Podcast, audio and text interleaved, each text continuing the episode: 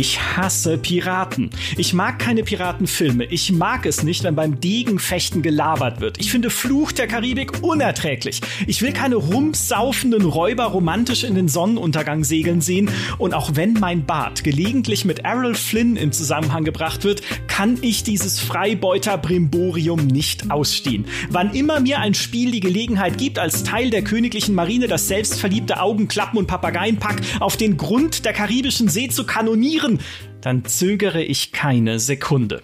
Aber auch ich habe ein Herz. Und deshalb dringen sie manchmal doch zu mir durch, die Piratenspiele. Und am meisten davon natürlich die größte Piratentrilogie, die niemals eine richtige Trilogie war, aber jetzt endlich eine werden soll, Monkey Island. Die Liebe zur Affeninsel, die Bedeutung der Monkey Island Spiele und ob heutzutage überhaupt noch jemand Point-and-Click-Adventures spielen will, das soll heute unser Thema sein. Und damit ihr mir Piratenhasser nicht glauben müsst, habe ich die beiden größten Monkey Island Island-Verehrer eingeladen, die ich kenne. Mir zugeschaltet ist nämlich der dreifache Gewinner des Grog-Spuckwettbewerbs an der Elaine Mali Grundschule von Puerto Polo. Hallo Jonas. Hallo. Ebenfalls mit dabei ist der mächtige Pirat, der weder dreiköpfige Affen noch Piranha-Pudel fürchtet, denn er kämpft wie eine Kuh. Hallo Demi. Du kämpfst wie ein dummer Bauer. Wir sind schon mittendrin. Ich habe ein paar Fragen für euch zum Reinkommen und um rauszufinden, wie gut ihr Monkey Island äh, wirklich kennt. Ich fange an. Demi, pass auf, da sind wir schon beim Thema. Ich sage beim Schwertkampf, Menschen fallen mir zu Füßen, wenn ich komme. Was antwortest du? Äh, schon wieder ein Quiz, ja. Äh, ich hatte letztens erst ein Star Wars Quiz im Podcast, aber mal äh, ein Filmquiz. Ähm, äh, äh, äh ich glaube, die Antwort ist auch bevor sie deinen Atem riechen. Richtig! Sehr gut. Punkt für dich. Jonas, es geht mit dir weiter. Oh Wer oder was ist der meistgefürchtete Dämon des Dreiinselreichs? Ich stehe auf dem Schlauch. Es tut mir leid. Ich stehe wirklich auf dem Schlauch. Es ist natürlich El Polo Diablo. Ach, natürlich. Das Teufelshuhn, das so groß wie ein Mensch ja, und doppelt Curse, so stark. Ja ja, das fängt also, schon sehr gut an, aber äh, wie, soll, wie sagt man so im Leben, ich kann zwar nichts, aber bin auch ganz schön doof. Dimi, wie viele Bäume fällt ein Biber so im Jahr? Boah, das weiß ich auch nicht. ich weiß, was es ist, aber ich kann es nicht mal auf äh, nicht, nicht mal auf Deutsch sagen. Das ist dieses typische But if a woodchuck could chuck wood, nee, ja, even if a woodchuck could chuck wood, would a woodchuck chuck wood. How much wood could a woodchuck chuck if a woodchuck could chuck wood? A woodchuck could chuck no amount of wood since a woodchuck can't chuck wood. Ungefähr so, genau. Es ist nämlich fies, weil die deutsche Version macht den Biber draus in Monkey Island 2 beim Dialog mit dem Zimmermann und die Antwort, die der Zimmermann dann gibt, ist, ein Biber kann keine Bäume fällen, er nagt nur die Stämme an. Das stimmt aber überhaupt nicht. Weil ich komme zufällig, ich stamme aus einer biberverseuchten Gegend und weiß genau, die Bäume fallen dann auch um, wenn die angenagt werden, weil sie dann kaputt gehen. Insofern Monkey Island damals Boris Schneider-Jone nicht ganz exakt übersetzt. Das Original ist aber natürlich das eigentlich Lustige, nämlich How much wood would a woodchuck chuck if a woodchuck woodchuck wood? Und darauf ist die Antwort, a woodchuck could chuck no amount of wood since a woodchuck can chuck wood. Und darauf sagt Guybrush, even if a woodchuck could, nee, äh, Quatsch, dann sagt Guybrush noch mal was und der Zimmermann antwortet dann noch mal, even if a woodchuck could chuck wood and even if a woodchuck would chuck wood, should a woodchuck chuck wood.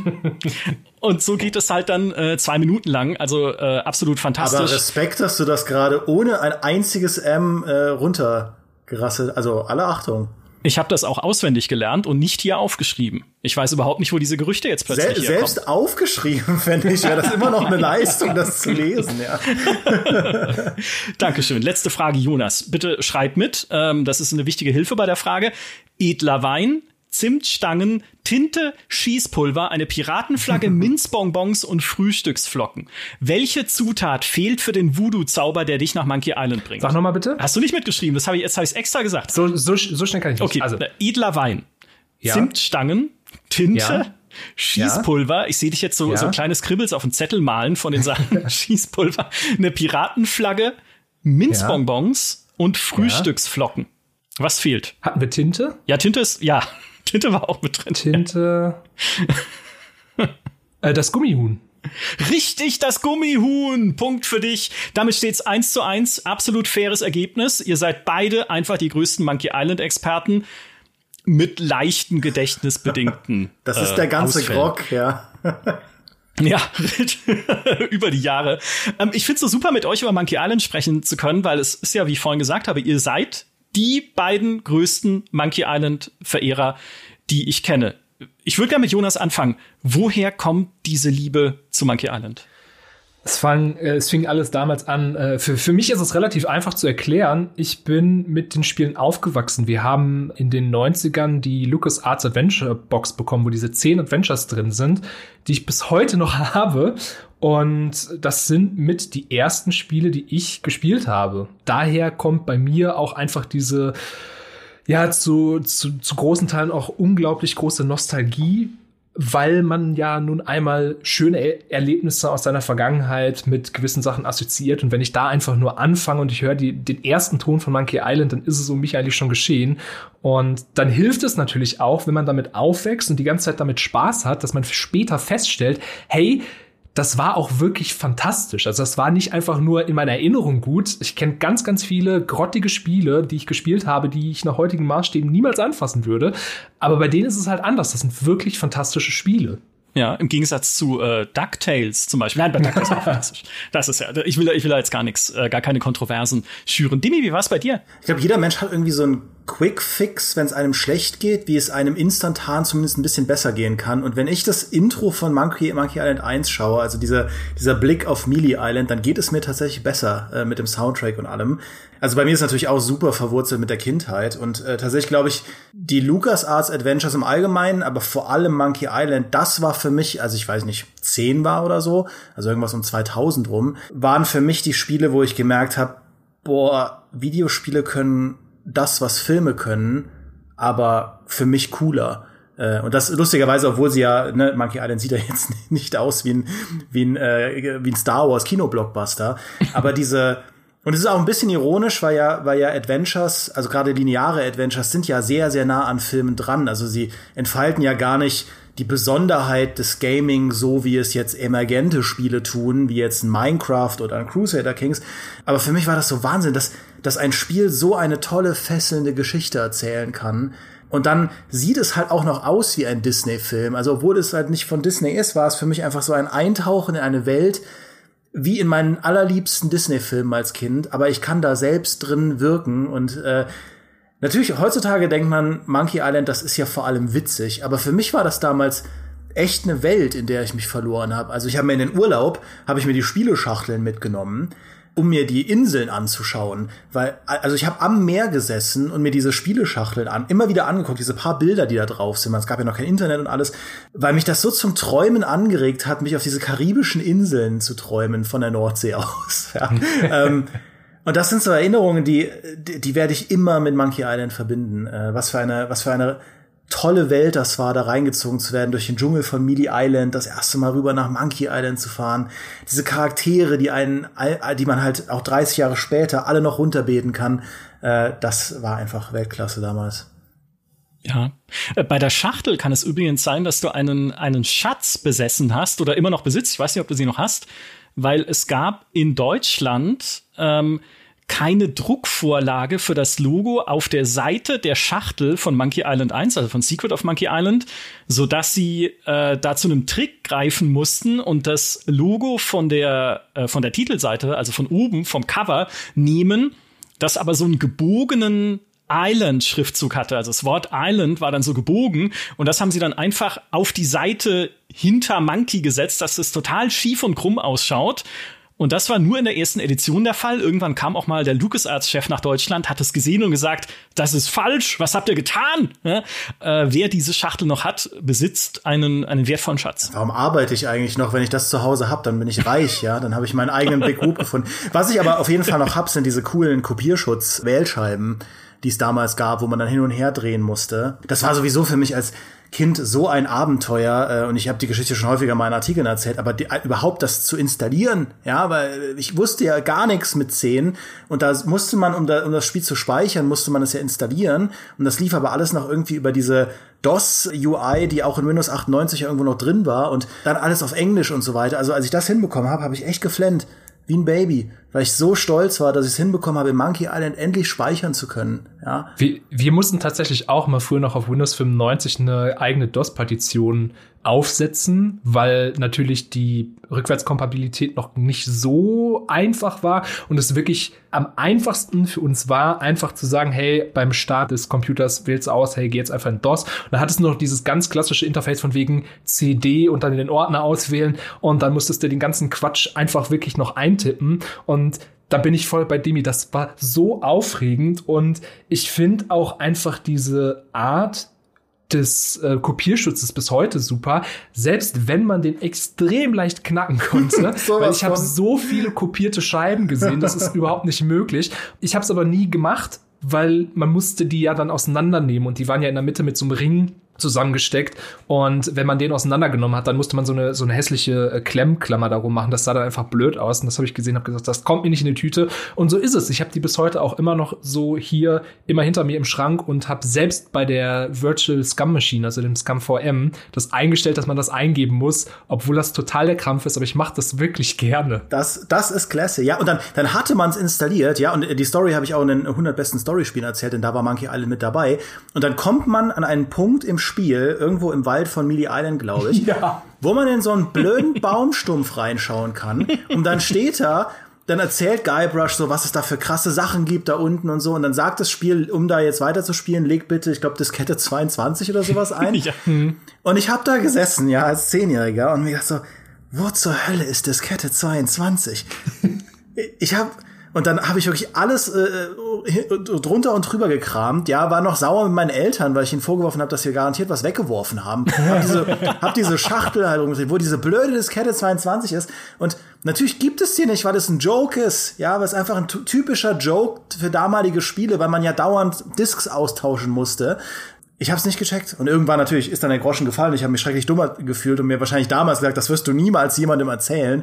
Aber wir sind ja hier unter uns. Ja, also das, das Gemeine ist halt wirklich, dass das halt auch noch eine Zeit war, wo die Spiele wirklich auf Disketten waren. Wir hatten noch Zack McCracken tatsächlich auf Diskette auch und danach die Spiele schon auf CD. Und ich meine, selbst Indiana Jones and the Fate of Atlantis kam noch auf Diskette, was dann irgendwie bestimmt so, ich glaube, 10, 12 locker mindestens sein müssten. Und deswegen, das ist ja schon absolut berechtigt, die- diese Sorge von wegen Mist, irgendwo muss die doch sein. Ja, und weil man kam ja natürlich auch nicht weiter. Ne? Das sind ja diese typischen Szenen, wo man denkt, so, boah, wo geht's denn jetzt weiter? Wie kann ich denn jetzt die Rätsel? Ich habe alle Gegenstände schon mit allem probiert. Ja. Aber dieser blöde Baumstumpf, da sagt das Spiel mir, dass es da weitergeht. Das muss die Lösung sein. Und dann ist es einfach nur und war zu blöd. Die waren ja auch damals bei LucasArts sehr angefressen, dass ja Sierra so erfolgreich war mit ihren Adventures, die sich auch noch mal wesentlich besser verkauft haben, King's Quest und sowas, als es Monkey Island hat. Also das waren so die, die Adventure-Könige. Mit Spielen allerdings, in denen man sterben konnte, und auch da gab es ja dann einen Witz drin, so, nämlich dass Guybrush ohne Vorwarnung von der Klippe stürzt und dann geht auch dieser Textkasten auf, in dem es halt heißt, oh, Hoffentlich hast du gespeichert. Das war der Punkt, wo ich dann dachte, was ist denn das für eine Scheiße? Weil ich diese Sierra-Spiele nicht so gut kannte. Einfach. Die hat mein Bruder zwar gespielt gehabt, aber das, ja, ich wusste nicht, dass das eine Anspielung drauf war. Und dann fällt ja irgendwie Guybrush auf den Gummibaum und schnalzt wieder hoch auf die Klippe und hat überlebt. Aber mein Gott, was für Schockmomente, wie dieses Spiel uns traumatisiert hat damals. Es gab ja auch diese eine Szene, wo man irgendwie, glaube ich, unter Wasser angekettet ist. Und Guybrush hat ja diese eine Fähigkeit, die ihn auszeichnet, dass er zehn Minuten die Luft anhalten kann. Das war dann schon, und du hast ja, bist ja dann umringt, glaube ich, von Gegenständen, die halt super scharf sind und super geeignet, dieses Seil durchzuschneiden. Aber du kannst halt, kommst an nichts ran. Und ich glaube, die, also, ich hoffe, ich erinnere mich da richtig, aber ich glaube, die Lösung war, dass man einfach das, das, woran man halt dieses Gewicht, an dem man hängt, muss man einfach einstecken. Ja, ja, das Idol. Genau, und in Monkey Island 3, also in Curse of Monkey Island, konnte man, wenn man, glaube ich, 42 Mal auf Gehe ins Meer geklickt hat, ist Guybrush tatsächlich ins Meer reingegangen.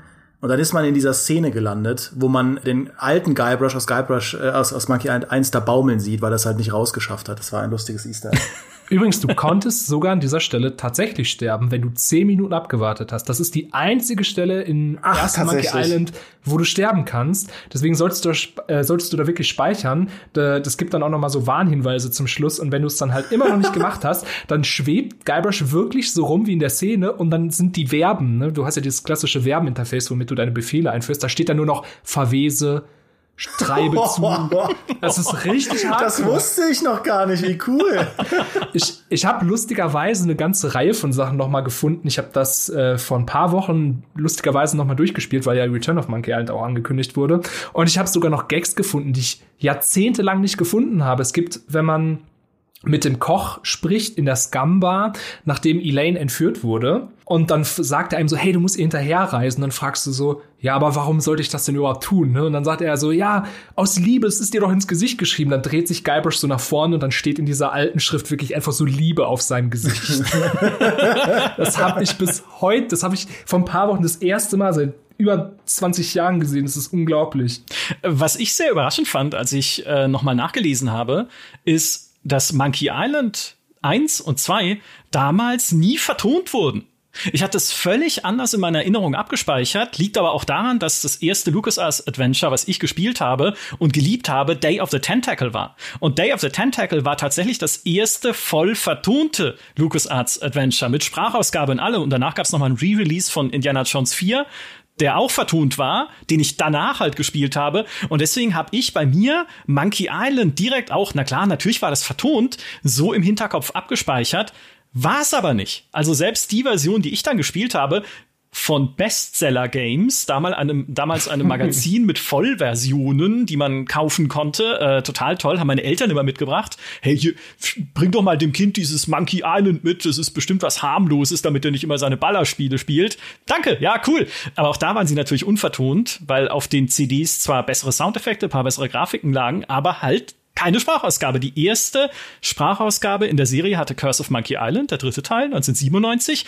Und die ursprünglichen alten Spiele wurden erst vertont 2009 und 2010 in der Special Edition. Hatte ich überhaupt nicht mehr im Kopf.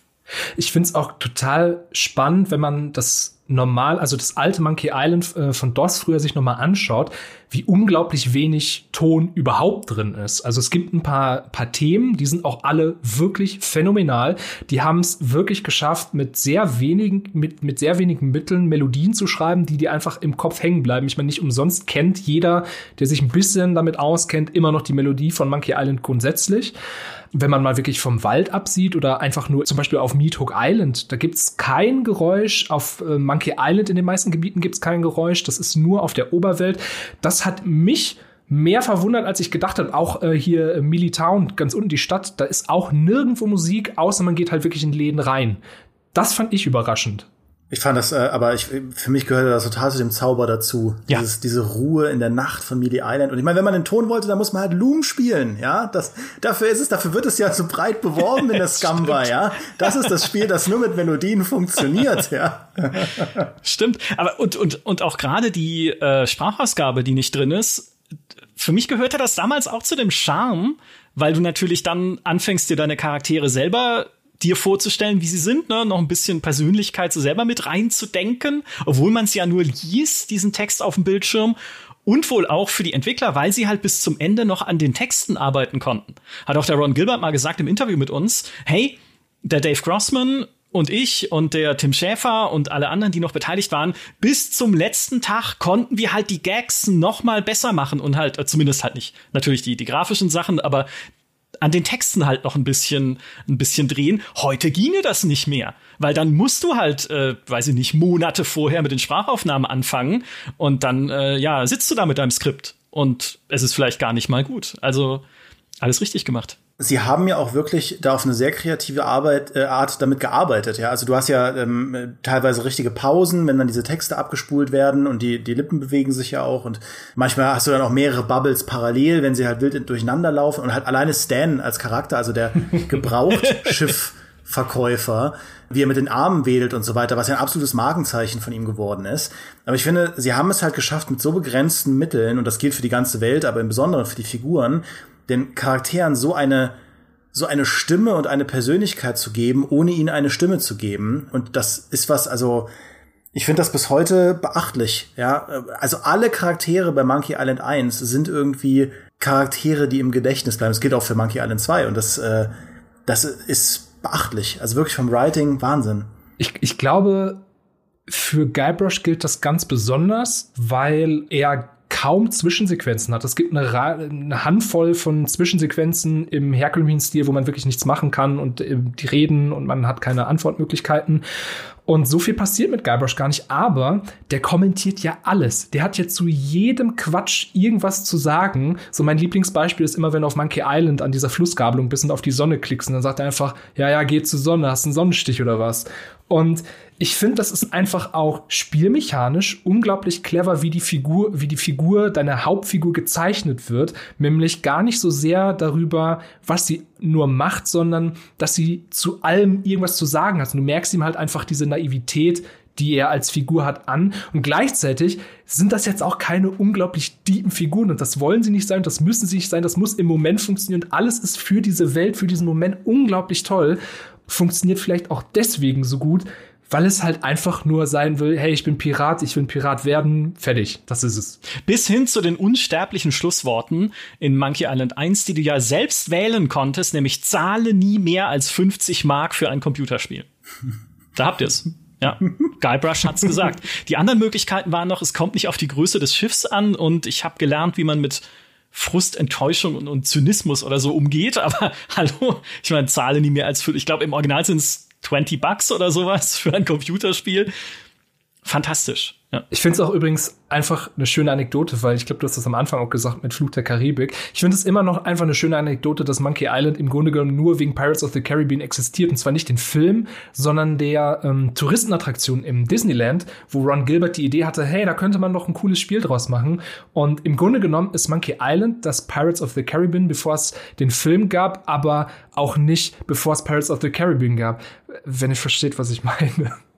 Ja, und das macht dieses Setting von Monkey Island ja auch so zeitlos, weil bei Piraten, da haben wir gleich bestimmte Geschichten und Motive im Kopf, mit denen dann das Spiel ja auch spielen kann. Ne? Vom Rum bis zu Papageien und Augenklappen und der Piratenflagge mit dem Totenkopf. Also es gibt gleich bestimmte Bausteine, die bei einem Piratensetting gesetzt sind und auch schon immer gesetzt waren, weil es sich als historisches Setting ja nicht mehr groß ändert im Vergleich zu beispielsweise einem Gegenwartssetting, wo man dann vielleicht auf alte Spiele guckt und sagt, naja, die Welt hat sich seit einem GTA 3 oder 4 doch noch mal deutlich weitergedreht und das ist eher jetzt nicht mehr Gegenwartskritik, was wir in diesen Spielen sehen können, bei einem Piratensetting, bei einem historischen Setting hast du da viel mehr Wiedererkennungswert. Einfach. Wobei man sagen muss, dass Ron Gilbert da auch ganz schön Probleme hatte beim Ausarbeiten, weil er hatte diese Piratenidee schon sehr früh, hing dann allerdings kreativ fest. Also er hat angefangen, so kleine Kurzgeschichten zu schreiben über Piraten, hat die seinen Kollegen und Kolleginnen gegeben und die fanden die auch alle sehr witzig und so hat er dann auch grünes Licht bekommen, dieses Projekt umsetzen zu dürfen. Aber irgendwie naja, ihr kennt das, wenn man auch einen Artikel schreibt, irgendwo kommt man manchmal an die Stelle, wo man einfach nicht so richtig weiter weiß. Und dann war Ron Gilbert sehr froh, dass er zwischenzeitlich abberufen wurde für die Arbeit an Indiana Jones und der letzte Kreuzzug, weil das Adventure gleichzeitig zum Kinostart des Films erscheinen sollte und LucasArts gesagt hat, komm Ron, hilf doch da mal mit, es muss schnell fertig werden und das hat ihm eine kreative Pause beschert und auch Erfahrungen eingebracht, die er dann wieder in Monkey Island einfließen lassen konnte, wie zum Beispiel, Moment mal, es ist schwierig, so ein Adventure alleine zu machen. Ich brauche mehr Leute. Und daraufhin wurden ja dann Dave Grossman und Tim Schäfer eingestellt, ursprünglich als Programmierer, die Ron Gilbert sehr dabei geholfen haben, auch den Humor dieses Spiels auszufeilen und an den Texten zu arbeiten, weil sie eben beide auch sehr talentierte Autoren waren. Und man kann sagen, ohne diese Kreativpause, ne, also wenn Ron Gilbert nicht die Zeit gehabt hätte, das zu überdenken, da noch mehr Leute an Bord zu holen, ohne das wäre Monkey Island nicht das geworden, was wir heute kennen. Und wer auch noch einen großen Anteil daran hatte, war Steve Purcell, der Grafiker, der damals äh, mit natürlich hauptverantwortlich war für diese Pixelgrafik und für die vielen kleinen liebevollen Details, die im Spiel versteckt waren, bis dahin, dass der Brückentroll, der sich irgendwann die Maske abnimmt und man sieht, er ist ein Mensch, das Gesicht hat von George Lucas, ne, so ein bärtiger Mann, das soll George Lucas sein, Einfach ein kleiner versteckter Gag. Das waren so die Sachen, die dann bei Steve Purcell auf dem Mist gewachsen sind. War, war es nicht auch so, dass sie in Australien mal äh, in den Nachrichten vor einer neuen ähm, Jugenddroge gewarnt haben, wo man irgendwie Batteriesäure und Aceton zusammenmischt und jeder, der Monkey Island gespielt hat, hat das gelesen, hat gedacht so, sag mal Leute, ist was nicht mit euch in Ordnung? Das ist das Rezept für den Grog in Monkey Island, der sich deswegen auch durch die Krüge mal durchfrisst. das war auch eine der, der eines der schlimmsten Rätsel, dieses, wie man, äh, wie man die äh, Gefängnistür öffnen kann. Da musste man ja Grog, glaube ich, in Krüge reinpacken und diese Krüge sind aber dann durchgeschmolzen und ja. man musste es irgendwie hinkriegen, eine Kette zu bauen, beziehungsweise immer umzufüllen, während man zum Ge Gefängnis läuft. Äh, ist übrigens auch was, worüber, äh, finde ich, man äh, eigentlich gar nicht so oft geredet wird. Das Monkey Islands Rätsel, das ist eine, also ich liebe ja Adventures, aber ich finde Rätsel meistens mega nervig. Also ich liebe Adventures für die Geschichten, für den Humor, für die tollen Szenerien, für die Dialoge und all das, auch die ganzen LucasArts Adventures. Aber ich liebe Adventures ganz, ganz selten für das, was man rein spielmechanisch tut, nämlich das Lösen von Rätseln. Also, weiß nicht, wenn ich irgendwie so ein, nimm mal so ein eins aus dieser äh, äh, schwierigen Nullerjahre-Ära, so ein Still Life, ja, das war so ein, so ein Serienkiller-Adventure, tolle Geschichte. Kein Mensch hat da jemals gesagt, aber ich fand es so toll, als man da einmal Kekse backen musste. Mit so einem total intransparenten Rätsel, wo man Zutaten irgendwie, es war schrecklich, ja. Aber Monkey Island, finde ich, ist eins der wenigen Spiele, das macht es so meisterhaft, wo die Rätsel die Story befördern und verbessern. Also es macht zum Beispiel, finde ich, einen Unterschied, dass du dem Troll unter der Brücke den roten Hering wirklich geben musst. Ja, weil es dadurch halt einfach so witzig ist, dass der eine Gegenstand, der dir weiterhilft bei dem, bei dem Troll, unter der Brücke oder beziehungsweise auf der Brücke, um da weiterzukommen über die Brücke. Der eine Gegenstand ist der, der buchstäblich für nutzlose Gegenstände steht, nämlich halt der rote Hering. Also ähm, und und so finde ich war sehr sehr viel in Monkey Island, dass du durch dieses durch die Rätsel interagierst du ja mit der Welt und auf die Art und Weise, wie du mit der Welt interagierst, baust du Erinnerungen und Bindungen auf zu dem, was du da tust. Und das ist eigentlich finde ich so die höchste Kunst von einem Rätseldesign, wenn die Rätsel sich äh, es klingt jetzt akademisch, aber quasi narrativ anfühlen. Äh, also ich weiß nicht, ob ich äh, irgendwie transportieren kann, was ich meine, aber das, das war halt so eng verwoben, während es halt viele Adventures gibt, finde ich, wo die Rätsel eher so ein eher dich rausreißen, wie so ein ausgelagertes Ding wirken, wo du halt jetzt irgendeinen Gegenstand suchen musst, um da irgendwo drauf zu klicken und dann geht's halt weiter mit der Story. Aber Monkey Island war das alles so eng verzahnt und die Lösungen für Rätsel waren ja oft Jokes und Witze und geistreich und toll und so. Und, und was ich auch sehr, sehr spannend finde, ist, wenn du mal dran zurückdenkst, du kannst Monkey Island relativ frei sogar spielen. Du hast wenn du so willst, schon so eine kleine offene Welt gehabt. Du hast Mit Island, ja. ja. Ja, du hast deine, du hast deine Starträtsel gehabt. Du hast gesagt, du musst das, du musst fechten lernen, du musst einen Schatz finden und du musst ähm, was stehlen. Das sind deine und in welcher Reihenfolge du das machst, ist halt völlig egal. Und wenn du jemand bist wie ich, der jetzt alles aus dem FF weiß, ist es natürlich witzlos, weil ich gehe nicht mal mehr zu den Piraten. Ich mache einfach die Sachen und weiß das. Aber es gibt auch überall Hinweise. Also ich finde, selbst aus heutiger Perspektive, wenn man Point and Click noch mag, man ist auch nicht komplett aufgeschmissen. Überall gibt es so Hinweise, wenn man mit Otis im Knast spricht, sagt er einem auch so, hey, ähm, ich habe die Blumen nicht geklaut, wegen denen die Hunde schlafen werden vor der Villa. Und da weißt du, ah, okay, die Hunde, die vor der Villa, ne, dann brauche ich die Blumen, alles klar. Und das finde ich eigentlich, das find ich eigentlich ja. so clever an diesem Spiel, dass du ganz viele Baustellen gleichzeitig hast, ohne dass es unübersichtlich wird.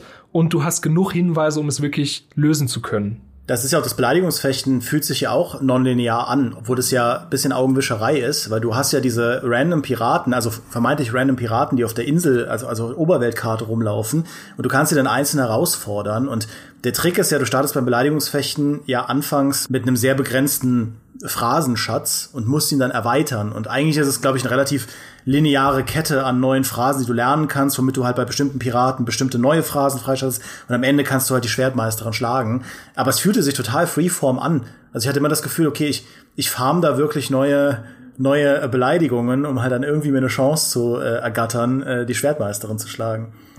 Ich kann übrigens noch eines ergänzen zu dem, was ich vorhin gesagt habe weil Monkey Island ja eigentlich kein rein historisches Setting hat, schon alleine deswegen, weil es natürlich eine fiktive Geschichte ist, aber die hat ja auch Fantasy-Elemente, ne? Die Voodoo-Priesterin, der sprechende Totenkopf dann später in Curse of Monkey Island. Also Dinge, die nicht in ein geschichtliches Setting reingehören würden. Und zu denen wurde Ron Gilbert inspiriert vom Roman In fremderen Gezeiten von Tim Powers, weil der halt auch so eine Piratengeschichte erzählt, aber halt auch mit so übernatürlichen, paranormalen Elementen. Und da dachte sich Ron Gilbert, ja, passt doch wunderbar zusammen. Das brauchen wir auch. Übrigens, wie auch in Fluch der Karibik, ne? Der Tintenfischmann und sowas, das haben sie da ja dann auch gemacht. Ich, äh, ich kann übrigens noch eine witzige Sache erzählen, wo wir dann inhaltlich mal weiterkommen. Ja, weil ich habe, ne, die habe ich nämlich noch nirgendwo erzählt, glaube ich.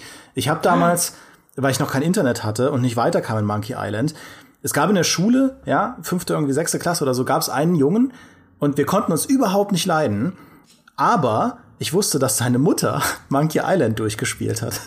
Und das war, das war äh, echt eine Herausforderung, weil ich dann immer äh, nach der Schule versucht habe, seine Mutter zu erreichen telefonisch, ohne dass er dran geht, weil wir uns ja nicht leiden konnten, damit seine Mutter mir verrät, wie man diese und diese äh, Sache lösen konnte. Und es hat dann am Ende geklappt. Äh, also sie hat mir, glaube ich, durch das halbe Spiel geholfen damals. und äh, ja, das werde ich, also ich meine, war ein netter Kerl, aber manchmal kann man sich ja nicht so ausstehen, äh, gerade als Kind, aber äh, die Mutter war äh, meine Heldin. Cool. Das, äh, meine Mutter war Bestseller Games, weil da war die Lösung immer schon mit dabei. Damals. Das, das war das, das war das Tolle. Klingt aber jetzt auch komisch, wenn man sich so nochmal anhört. Genau, der, der Witz ist ja bei Monkey Island, ne? Ich meine, wir haben diese zwei alten Spiele. Wir haben Secret of Monkey Island, wir haben Monkey Island 2 LeChuck's Revenge das sind Klassiker, das sind geliebte Spiele. Monkey Island 2 natürlich auch mit dem Cliffhanger am Ende, ne, mit dem, ich weiß nicht, ob man das spoilern darf. Da, aber also nach so langer Zeit kann man schon spoilern, finde ich. 31 Jahre oder ist okay. Dass das Ganze eigentlich gar nicht echt ist, sondern auf einem Vergnügungspark spielt, wo Guybrush der kleine Junge ist mit seinem Bruder LeJacques quasi. Chucky. Also So, und das wurde danach nie aufgelöst. Und jetzt sitzen die Leute da mit ganz viel Liebe für diese Spiele, den man übrigens natürlich auch selbst angemerkt hat, mit wie viel Liebe sie gemacht waren, auch mit den ganzen kleinen pixeligen und grafischen Details, die drin waren und sowas. Super toll. Und es geht dann erst 1997 weiter mit einem Spiel, das von einem komplett anderen Team gemacht wird. Ne? Also Ron Gilbert ist nicht mehr dabei, ganz viele andere, die ursprünglich bei den Monkey Island Spielen beteiligt waren, waren nicht mehr dabei. Und trotzdem sagen wir Leute wie ihr, Curse of Monkey Island war eine würdige Fortsetzung. Und das muss man doch erstmal schaffen. Wie haben sie das geschafft? Ich glaube, sie haben den Fehler erst gar nicht gemacht, zu versuchen, dieses Ende extrem gut aufzulösen, sondern die haben einfach gesagt, wir wollen eine Geschichte erzählen und dafür nehmen wir einfach an, dass das eine Voodoo-Falle ist und fertig. Wie er aus diversen Interviews etc. herausgeht, hat ja Ron Gilbert selber gesagt, dass er viele Szenarien, die in anderen späteren Spielen umgesetzt wurden, auch im Kopf hatte. Also wahrscheinlich waren sie damit gar nicht mal so weit weg von der Realität und haben danach einfach abgeliefert ohne Ende. Also die haben ja wirklich ein Spiel geschaffen, was bis heute maximal zeitlos ist. Also alleine von der Optik. Das, der, der einzige Makel, den dieses Spiel bis heute hat, ist, dass ähm, die Auflösung leider unter modernen Bildschirmen leidet, weil es dann doch ein bisschen pixeliger wird, als es der Stil. Ähm, also es könnte noch viel, viel schöner sein, wenn es hochskaliert wäre. Aber ansonsten, das Ding sieht halt aus und fühlt sich an wie ein spielbarer Animationsfilm bis heute. Ja, also ich weiß auch, dass der, der Animationsstil hat ja durchaus für Diskussionen gesorgt, weil es ja sehr stilisiert ist. Aber ich habe das, ich habe das geliebt. Ich fand, ich fand halt Curse of Monkey Island hatte und das ist halt bei einem anderen Entwicklerteam ja gar nicht selbstverständlich, hatte einfach all die Stärken, die das erste Monkey Island auch hatte. Es hatte diesen fantastischen Soundtrack, es hatte so wunderbar warme Umgebungen, also warm im Sinne von, weiß ich auch nicht. Ich schaue diese Bilder an von diesen Szenerien und ja, das ist einfach was, da wird einem ganz warm ums Herz. Ich weiß auch, das, das, also ich habe mich da auch wieder auf diesen Inseln so verloren. Und ich fand es tatsächlich auch persönlich sehr schön, dass Elaine und Guybrush irgendwo dann noch ihr Happy End gefunden haben. Ja, weil äh, das war ja dann in Teil zwei nicht so der Fall war das Ende. Also ich mochte das Ende von Teil 2 tatsächlich nicht. Ich fand es nicht cool.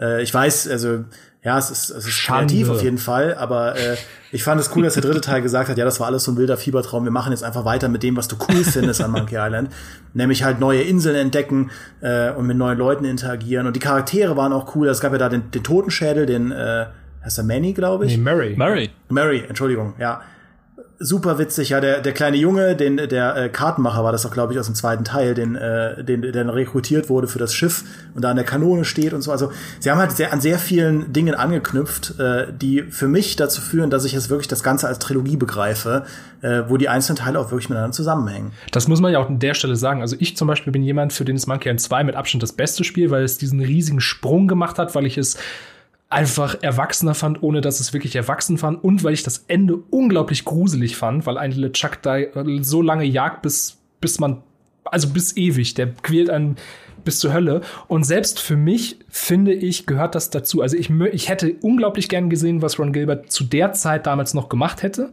Aber ich muss halt einfach sagen, Monkey Island 3 ist so wie es ist einfach phänomenal und ich glaube viel besser hätte man zu der Zeitpunkt Nachfolger gar nicht machen können. Die haben ja auch wirklich alles genommen, wie äh, Demi richtig sagte, uns noch mal die haben noch mal, noch mal ein bisschen eine Schippe draufgesetzt. Du hattest jetzt nicht nur einfach Beleidigungsfechten, sondern es hat sich gereimt und du hattest vorher noch Seeschlachten. Und wenn wir ehrlich sind, wer das Spiel ein paar Mal durchgespielt hat, hat irgendwann einfach nur noch den äh, leichten Schwierigkeitsgrad gemacht und ist dann bis zu den Seeschlachten, hat einfach nur noch die Seeschlachten gespielt, weil die waren fantastisch.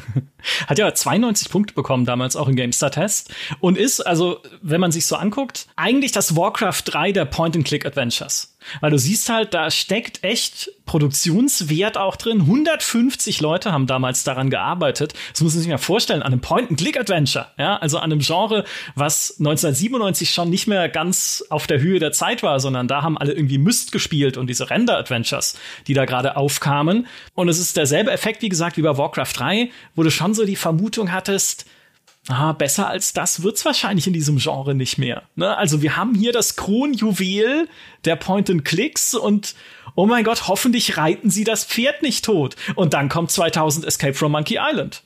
Wer mochte es? Hand hoch. also, ähm, ja, Jonas, bitte.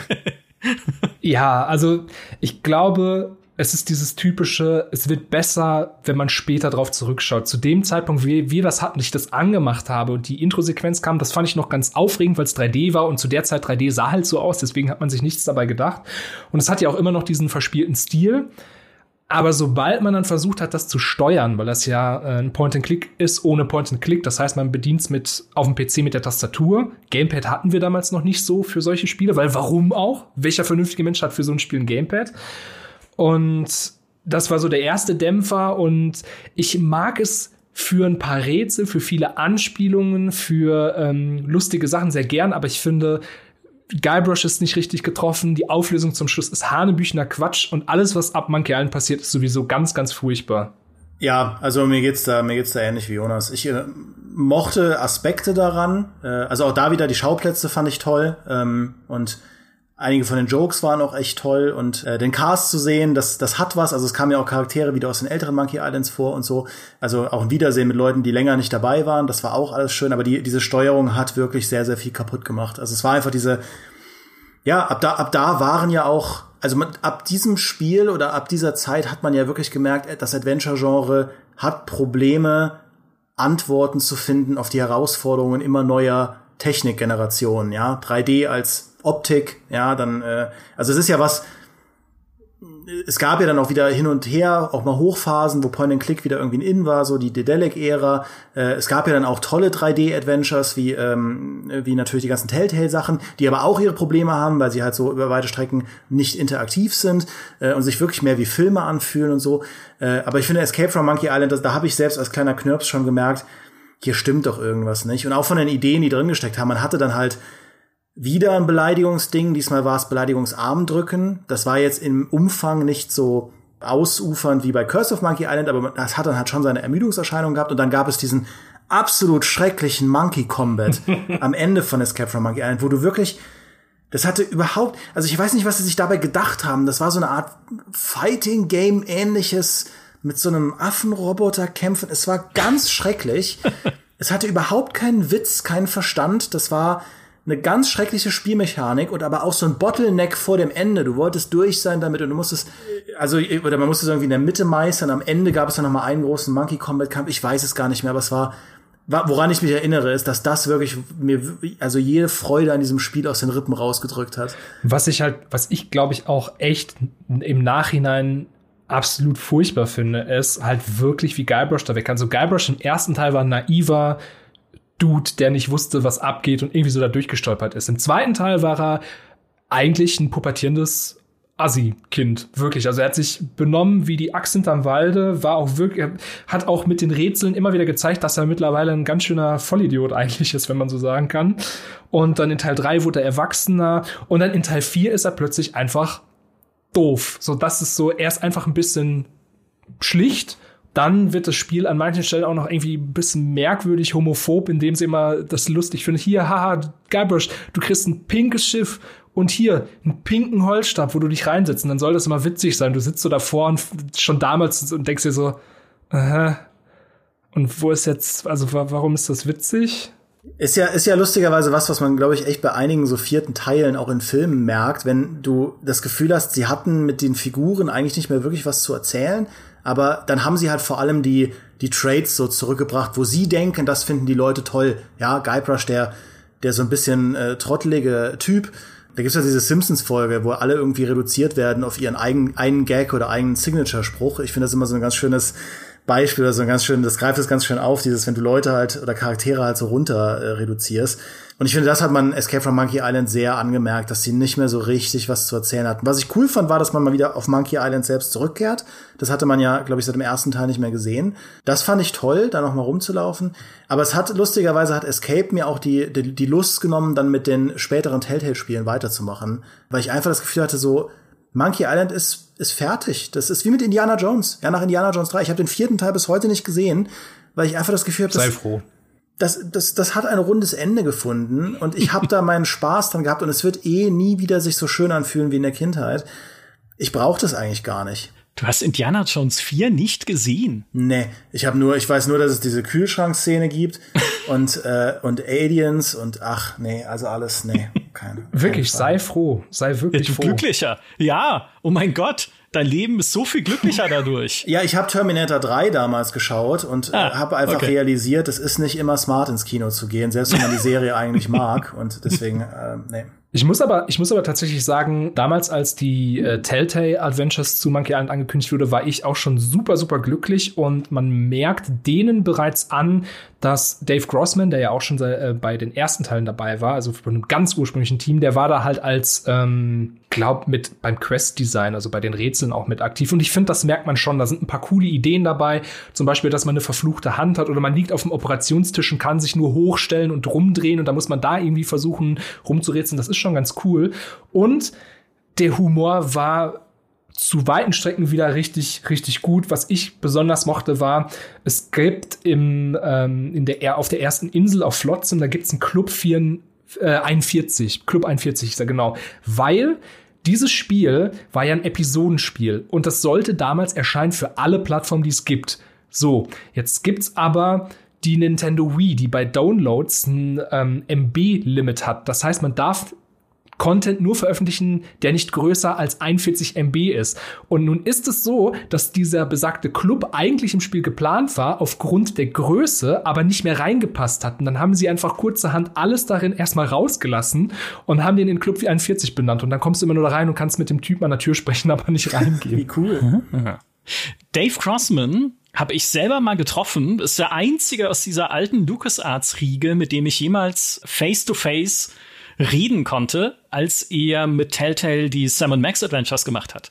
Da haben sie ein Event gemacht in, in Wien, das weiß ich noch, wo ich hingefahren bin. Und wir, das, Interview, das dort, das ich dort geführt habe mit ihm, 2007 war das, ist heute noch abrufbar, glaube ich, auf GameStar.de. Das war klasse. Und da, da wusste ich aber ehrlich gesagt, als ich hingefahren bin, gar nicht, wer das ist. Also das ist hier irgendwie so ein, so ein alter Typ von LucasArts, der jetzt wieder an, an den, an den Telltale-Spielen mitarbeitet. Ja, aber war trotzdem, war sehr cool. War eine, eine interessante, eine interessante Erfahrung, mit ihm auch drüber zu reden, ne? wie sie halt bei den Telltale-Spielen eher vielleicht in eine zu casualige Richtung gegangen sind, was die Rätsel angeht, wo wir auch drüber geredet haben, ja, aber guck mal, heutzutage spielen halt auch Omas Spiele und die wollen halt nicht ewig an dem Rätsel festhängen und sowas. Naja, die Telltale Adventures. Sind auch bei der GameStar leider nicht so gut angekommen, auch Tales of Monkey Island nicht. Das hat 70er Wertungen einkassiert, weil man einfach auch, oder weil wir auch gesagt haben, der Funke springt nicht mehr über. Ja, schön, dass es das gibt, immer noch Humor drin, immer noch witzig und so, aber es ist, es ist halt einfach nicht mehr dasselbe. Und dann passiert jahrelang nichts bis jetzt oder bis neulich, um genau zu sein, bis zum 1. April 2022, als Ron Gilbert in seinem Blog schreibt, hey, es wird ein neues Monkey Island geben und alle so, klar, natürlich, ne? 1. April, ist ja logisch, Ron. Natürlich, was gibt's denn noch? Ne? Leben Aliens unter uns oder wie auch immer. Ron Gilbert hatte das aber von langer Hand vorbereitet, weil er ursprünglich auch in seinem Blog immer wieder geschrieben hat, am 1. April, in diesem Blog gibt es keine Aprilscherze. Also er macht es nicht. Er hat auch noch nie einen gemacht. Er mag es nicht und er will da nicht immer auf den, auf den Zug mit aufspringen. Und dann hat er sich gedacht, wäre doch perfekt, wenn man dann das ankündigt, um die Leute halt, ne, also da wird es sehr meta, um die Leute da zu veralbern, die Ankündigung war echt und Jonas Gößling ist sofort in den Chat explodiert und hat gesagt, Alter, wie geil ist das denn? Das ist vollkommen korrekt. Also ich finde es bis heute immer noch unglaublich, wenn man sich mal vergegenwärtigt, wie tief die Frustration auch bei Ron Gilbert gesessen hat, der ja wirklich gesagt hat, so ich wollte ursprünglich das mal so fertig machen, ich habe die Pläne immer noch, ich würde es wirklich gern sagen, weil wir wissen ja bis heute immer noch nicht, was denn jetzt das Geheimnis von Monkey Island ist. Das weiß niemand, außer vielleicht Ron Gilbert. Vielleicht wissen wir es jetzt bald mit diesem Spiel, man weiß es aber auch immer noch nicht. Und dass der es noch mal in die Hand nimmt und selber ein Spiel dazu macht, finde ich einfach unglaublich. Und natürlich wird es nicht das Spiel, was wir vor 30 Jahren gesehen hätten, einfach weil zu viel passiert ist und weil wir jetzt ja auch wissen, dass er die anderen Teile nicht ausblendet. Ja, aber glaubt ihr, also jetzt mal Monkey Island hin oder her, ne? Aber glaubt ihr, das Point-and-Click-Adventure lebt noch? Oder ist, ist noch groß genug, damit so ein Spiel, wenn es denn gut wird, den Ruhm erfährt, den es verdient haben würde? Das hängt von der Perspektive ab, würde ich sagen. Also ich sag mal so in der Nische gibt es das auf jeden Fall. Es gibt ja auch bis heute ganz, ganz viele Indie-Adventures und äh, auch Dedelic hat ja auch zwischendurch immer mal wieder gezeigt, dass das Interesse zumindest in Deutschland auf jeden Fall noch da ist. Und äh, wenn Return to Monkey Island kommt, dann wird es auf jeden Fall in Deutschland ein großer Erfolg. So wird es wahrscheinlich sein. Aber ja, ich, ich weiß es nicht genau. Ich, ich würde halt sagen, für das Zielpublikum wird es halt super sein. Es wird garantiert nie mehr diesen großen Impact haben. Wobei, wenn was erfolgreich wird, dann noch so alte große Namen. Ich kann mir nicht vorstellen, dass das mit neuen IPs noch so zieht, wie jetzt beispielsweise mit Monkey Island. Ich finde es auch interessant, dass äh, das halt diese Ankündigung vom neuen Monkey Island auch so einen Hype nach sich gezogen hat. Weil was man ja immer mal, schon mal immer mal wieder sieht, ist, wenn es dann halt so ein paar nicht so geile Nachfolger war, gibt, dass das durchaus der Marke schaden kann. Ja, und also es ist ja, man kann ja jetzt nicht sagen, ja, es gab seit 30 Jahren kein Monkey Island mehr. Nee, es gab Telltale Monkey Islands und äh, davor gab es Escape from Monkey Island.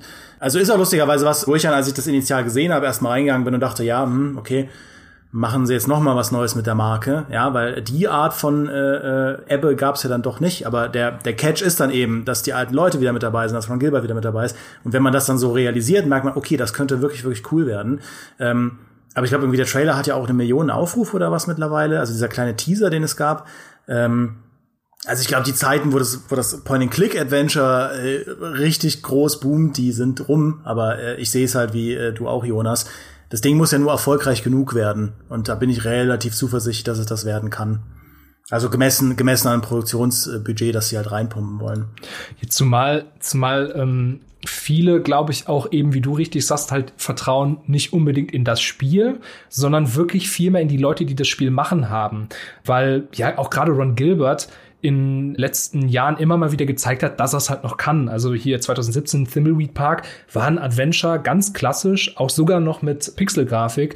Und das war super. Also das ist ja, äh, das zeigt ja auch, dass der Wunsch nach einem guten Point-and-Click-Adventure, was dann Monkey Island zufälligerweise noch ist, äh, nicht unrealistisch ist.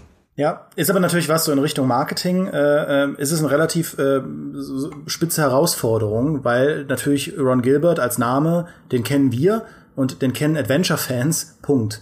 Ähm, also es gibt ja im Gaming eigentlich relativ selten dieses Phänomen und mittlerweile zum Glück mehr als äh, vielleicht noch vor 20 Jahren, dass halt einzelne Namen auch so Traktion bekommen. Ja, das hast du auf der ganz großen Bühne mit einem Kojima, klar, äh, aber er hat es ja auch gut kultiviert, sagen wir mal. Und man hat es noch mit ein paar anderen, klar, aber äh, das sehen wir ja auch selbst ganz schnell. Also wenn man jetzt sagt, da kommt ein neues Monkey Island Point and Click Adventure von Ron Gilbert, dann wirst du halt sehr, also kommst du sehr schnell an die Grenzen von den Leuten, die das einordnen können. Und ich glaube, das wird eine Herausforderung sein, das halt darüber hinaus den Leuten zu verkaufen als etwas super, super Cooles. Wenn es dann am Ende aber ein absolutes Meisterwerk wird, kann es halt zumindest sein, dass sich das ein bisschen rumspricht. Das passiert ja im Internet. Hey, ganz ehrlich, sie, sie müssen es ja nur bewerben mit der Macher von Töff Töff rettet den Zoo oder Fritzi Fisch und Fritzi Fisch, klar, ja. Das, die, Früh, die Frühwerke, ja. ja. Fertig. Endlich ein neues Spiel von dem Macher von Fritzi Fisch. Mann. Ein neues cool. Fritzi Fisch, das wär's mal. Ja. ja, neues Fritzi Fisch. Wo bleibt das denn? Können wir da vielleicht mal ein Interview haben? Okay. ähm, was, für mich hat das halt zwei Risiken, dieses neue Monkey Island. Das eine ist die Fallhöhe. Na, weil du kommst halt von einer Serie, die, wo wie gesagt, die ersten beiden Teile verehrt werden bis heute. Und der dritte Teil dann auch, den es ja jetzt irgendwie ersetzt oder das ist ja jetzt das eigentlich das echte in Anführungszeichen Monkey Island 3, das Return to Monkey Island von Ron Gilbert. Also ne, einerseits diese zwei Klassiker, die verehrt werden, andererseits ersetzt du das Kronjuwel des gesamten Point-and-Click-Adventure-Genres inhaltlich. Also ist natürlich jetzt nicht so, dass er es verdrängen möchte oder sowas, aber ist schwierig. Ja, und dann, wenn du ein Spiel ablieferst, wo dann Leute hinterher sagen, war okay, huh, dann wird's schon, äh, wird's halt knifflig, ne? Also die Erwartungen, glaube ich, sind schon hoch Egal jetzt, ob es von Devolver ist, die ja halt nicht natürlich Big Spender sind, ja, die halt keine fünf Millionen äh, oder vielleicht fünf schon, aber nicht 100 Millionen dann reinstecken in Return to Monkey Island. Also da kann viel, da kann viel schiefgehen. Und der zweite Stolperstein ist etwas, was ich gelesen hatte im Interview mit Ron Gilbert und Dave Grossman mit The Verge. Und das hat mich dann wieder an mein Interview damals erinnert mit Dave Grossman, nämlich, ah, wir wollen halt Frust vermeiden. Ne, wir leben nicht mehr in den 90ern, wo es für Leute okay war, sich auch mal ein paar Stunden lang an einem einzelnen Rätsel festzubeißen und nach der Lösung zu suchen. Heute wollen Leute halt eher schnell weiterkommen. Und äh, diese, diese Hürden nicht mehr. Und sie haben immerhin, sie haben jetzt zwei Sachen vorgestellt, die sie machen wollen. Das eine ist, dass es ein Tippsystem geben kann, ne, wie den Daedalic Adventures, glaube ich, auch, oder in manchen, oder äh, ein paar äh, anderen Adventures, ne? Also, dass es irgendwas gibt, was dir Anhaltspunkte gibt, wenn du nicht weiterkommst. Und das soll auch inhaltlich narrativ gut eingebettet werden. Und mein Tipp wäre der sprechende Totenschädel, ne? Also, warum nicht den dir Tipps geben lassen mhm. und sagen, hier, probier doch mal den Fisch aus oder sowas. Das ist das eine. Und das andere ist, und das finde ich eine gute Idee, weil man damit diese Telltale-Falle umgeht. Die andere Idee ist, mehrere Schwierigkeitsgrade anzubieten. Ne, Gab es ja in Monkey Island 2 schon damals, wo man sagen konnte, okay, ich will irgendwie die softe Variante, wo dann aber komplette Szenen gefehlt ja. haben, was nicht so clever war. Also da ja. würde ich sagen, lass das lieber. also nicht einfach, nicht Humor und Gags und coole Szenen rausnehmen. Aber sagen zu können, okay, ne, ich kann mir das ein bisschen runterschalten. Ich habe vielleicht äh, irgendwie statt ich weiß nicht, alles, was mir jetzt einfällt als Beispiel, klingt total schrecklich in meinem Kopf, wenn ich wenn ich drüber nachdenke. Ne, ich ich brauche irgendwie nur fünf Zutaten statt acht Zutaten für den Voodoo-Zauber. Nee, ist eigentlich blöd. Nee, ich will das schon, ich will es komplett haben. Ich bin sehr gespannt, wie dann unterschiedliche Schwierigkeitsgrade überhaupt aussehen können in so einem Point-Click-Spiel. Ja, ist, äh, ist schwierig, äh, sich das so auszudenken, ne? Weil in Monkey Island 2, das fand ich war so eine Mogelpackung. Ich habe das als Knirps äh, echt dann irgendwie äh, erstmal auf easy gespielt, weil ich so auf meine Schulnoten geschaut habe und mir gedacht habe, ach komm, Intelligenz ist vielleicht keine Säule, auf die du zu sehr bauen solltest. Und dann war es aber tatsächlich auch da der dumme Weg, ja, weil man natürlich viel vom Spiel verpasst hat. Dann, es, es gab ja, glaube ich, sogar eine Handvoll Adventures, die es dann irgendwie auch gemacht haben. Das Jack Orlando zum Beispiel, das hatte auch äh, das, die, das gleiche System, das hat Spielinhalte gefehlt haben. Das äh, geht gar nicht. Also, das ist, äh, ja, du sprichst da Sachen an, Michael. Ich, also ich finde äh, Jonas Enthusiasmus äh, total herrlich und äh, mein absolutes Naturell ist, mich hinter dich zu stellen, äh, Jonas, und mitzujubeln, weil ich auch jemand bin, der sich total gern rein begeistert in so Neuankündigungen. Ja, auch immer noch, wenn jetzt ein neues Legacy of Kane angekündigt wird von Embracer, ich würde ausrasten. Ja, aber es ist Monkey Island. Es ist neben Deus Ex mein absolutes Lieblingsspiel, eines der prägendsten Spiele in meinem Leben.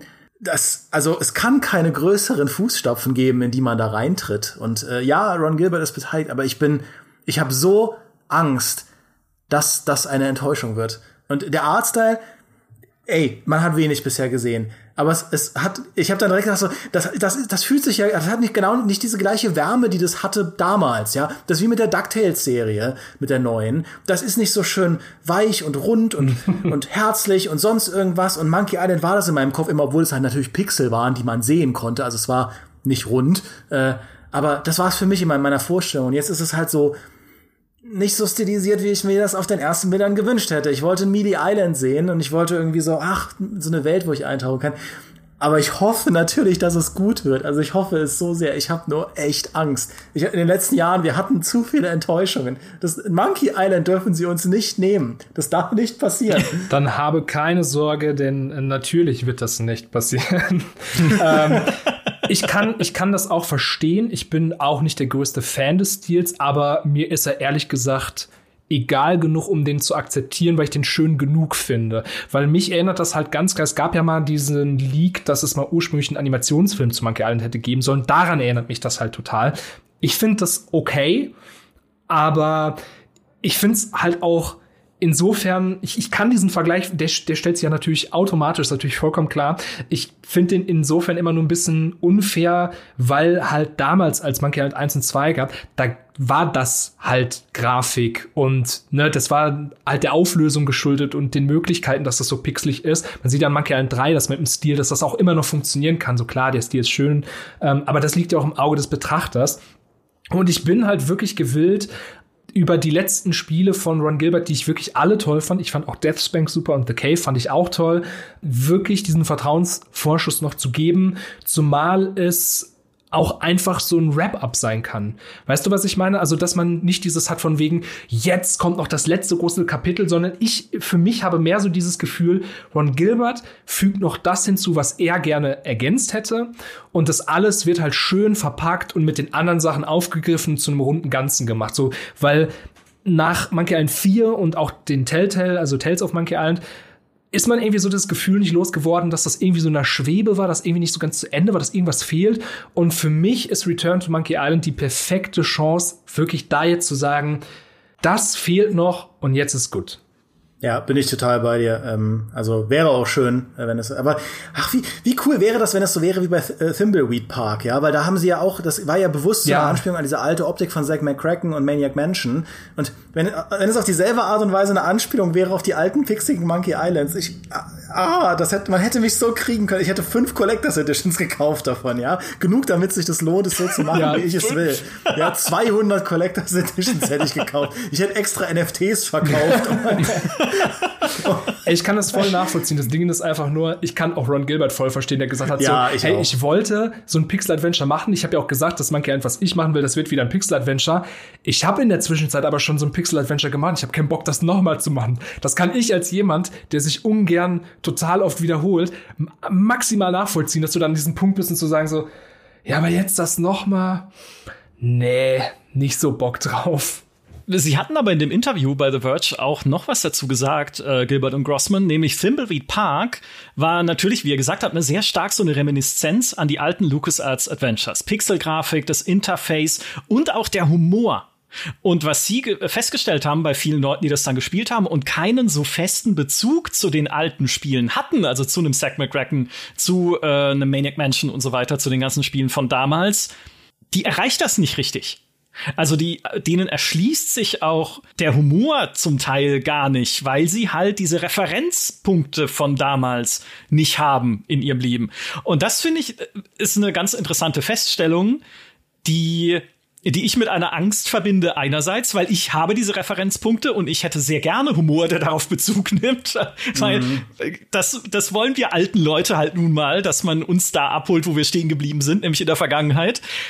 Aber die Hoffnung, die ich damit verbinde, ist, wenn Leute diese alten Referenzpunkte nicht mehr haben, könnte man ja das neue Monkey Island ein bisschen mit etwas füllen, mit dem schon damals die alten Monkey Islands gefüllt waren. Und wir hatten die beiden Beispiele schon, ne, mit den Disketten einlegen oder mit äh, dem der Anspielung, diesem Seitenhieb auf die Sierra Adventures, dass man ein bisschen Seitenhiebe verteilt auf andere Spiele und so ein bisschen auf Gaming-Kultur im Allgemeinen.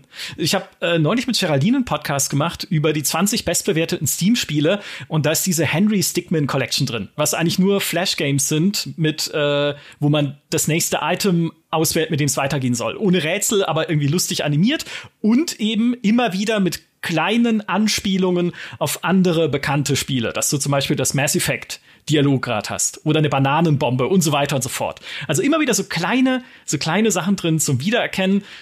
Und das hat jetzt nur noch sehr wenig mit Monkey Island zu tun, was ich sage, aber so ein bisschen mal wieder so ein Parodiespiel, was so sich selber und diese ganze Industrie nicht so ernst nimmt. Ne? Es nimmt sich ja, Spiel, Spiele nehmen sich ja gerne so unglaublich ernst. Das würde mich wirklich richtig freuen. Und wenn das jemand könnte, glaube ich, dann Ron Gilbert. Ja, das äh, wollte ich auch gerade sagen. Also die Chancen stehen da, glaube ich, gar nicht so schlecht. Ja. ja. Also vor, vor, allem, wenn du mal überlegst, dass halt wirklich auch solche Sachen einfach drin hast wie äh, in Monkey Island 2 unterhältst du dich mit, äh, mit Governor Fett, der nur in seinem Bett äh, sitzt und isst. Ganz widerlicher Typ. Und der sagt dann halt einfach so, ja, LeChuck äh, sucht dich, ich will Kopfgeld ähm, äh, von dir einstreichen, also nehme ich dich gefangen. Dann sagt Guybrush halt einfach so, hä, aber den habe ich doch schon im letzten Spiel umgebracht. Und das, das sind halt einfach nur so Kleinigkeiten, die jetzt auf den ersten Blick oder äh, wenn man es jetzt so das erste Mal hört, jetzt denkst du, ja, okay, ganz witzig und so, aber das, das gibt's immer wieder, so ganz kleine Querverweise. Oder es gibt eine Hotline im Wald, wo du bei Lucas ja, anrufen ja. kannst und dann nach Tipps fragen kannst und die einfach so ganz trocken sagen so, ja, nö, ich kann Ihnen leider nur Tipps für Indiana Jones and the Fate of Atlantis geben, aber leider, leider nicht für Monkey Island, sorry.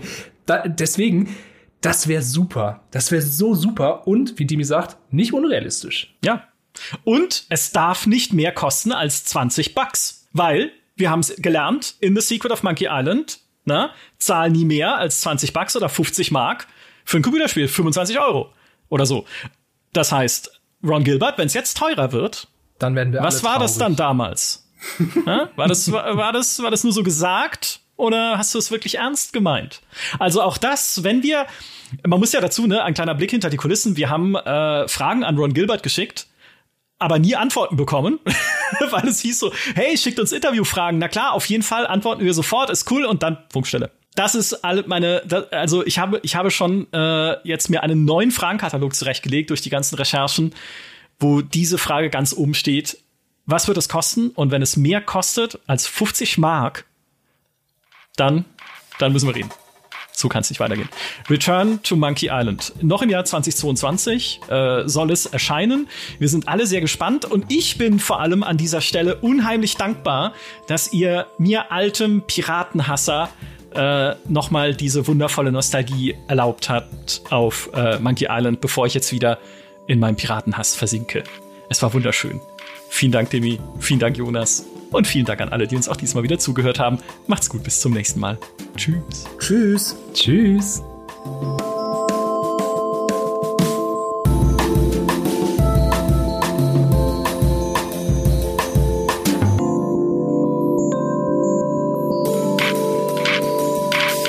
Beziehungsweise Ahoi. Oder wie sagt man als Pirat?